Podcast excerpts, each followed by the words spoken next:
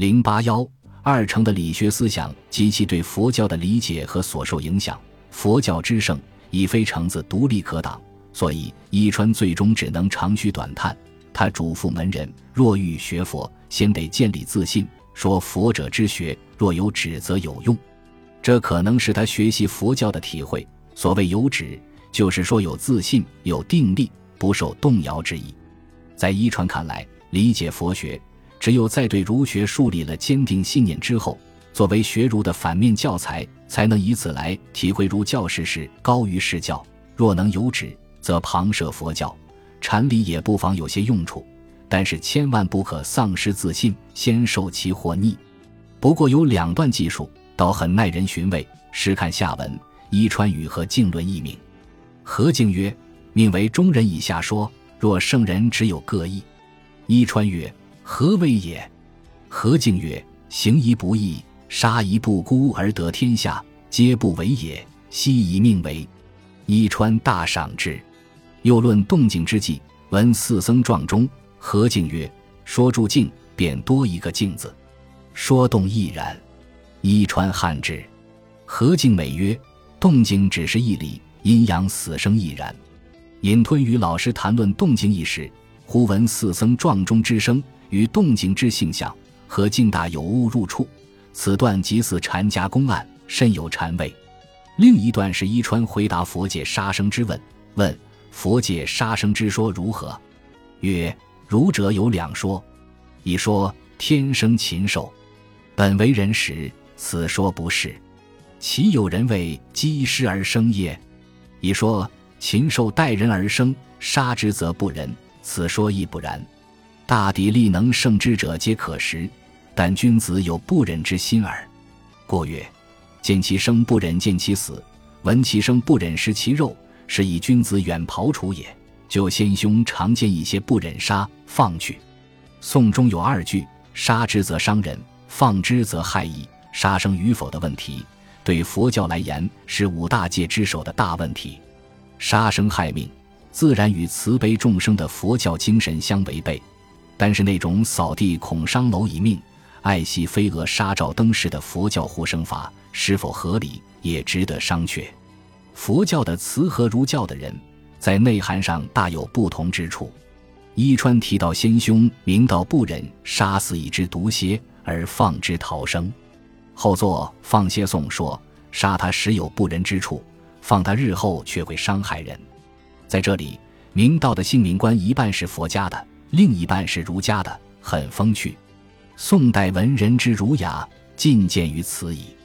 以上通过二程的演说，分析了他们对佛教的认识和评价。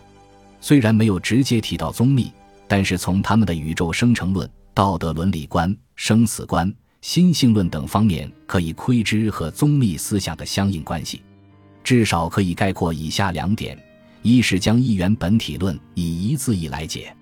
宗密哲学以知之一字作为万法之源，周濂溪以成之一字来说天道之源，张衡渠以太虚极气的气之一字为本源，程明道以人或静之一字为性理之源，程一川则以理或性之一字来展开他的形而上学。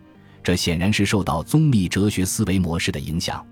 二是程一川主张先知后行论，认为致知则有知，有知则能则。而且认为君子之道应该是知之、仁守、永绝。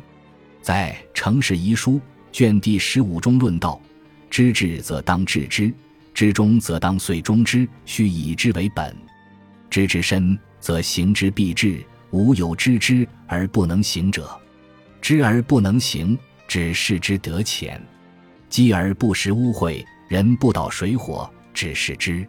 人为不善。”知是不知，知之而知之，知己之事，故可于己；知中而中之，故可与存异。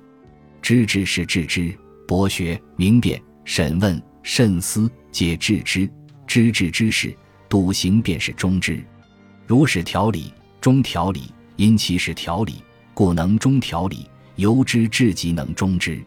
一传认为，知为根本，由之则能行。知是指天理或天性，有先知与后知之分。先知则是天性之善和良知，唯圣人能生而知之，后知则是学而知之，故须笃行，知行合一，才能完成圣人之道。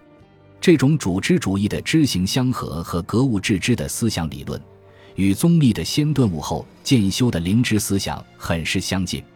先知即如本教，后知则同始觉。先知即率性天真，人性本具，故知不食污秽，不蹈水火，实乃天性使然。不过，宗密的知识繁盛共具的如来藏性，含觉与不觉意；而一传的知识唯一至善的天理。限于儒家人本的道德伦理范畴，两者在哲学意义上有所不同，性自亦然。但是，这种本末分合、归元无二的逻辑思维，看来还是受到了宗密和禅宗思想的一定的影响。若要细细分析，宋代儒学思想中的很多方面都大量吸收了佛教和当时盛行的禅宗的思想，与前代儒学的文化精神相比，有了飞跃性的展开。譬如说，在文体上，常采用禅宗语录和寄颂等的表达形式，即用通俗口语和问答题等方法来加以表达；在说理上，也多以现实生活的体会与感悟来加以展开，很接近于禅门中只是悟心、即时而真的风格。宋儒谈性的问题，往往以孟子的性善说为主轴来展开，但是程子认为恶也不能说不是性，如明末清初著《宋元学案》。和《明儒学案》的作者黄宗羲在其《孟子诗说》中说：“通书云，性者刚柔善恶中而已。刚柔皆善，有过不及则流而为恶，实则人心无所为恶，只有过不及而已。此过不及亦从性来，故成子言：恶亦不可不谓之性也，仍不爱性之为善。可见，在主张孟子的人心本善的前提下。”也承认，因为人性中往往会表现出有过和不及的两种恶习。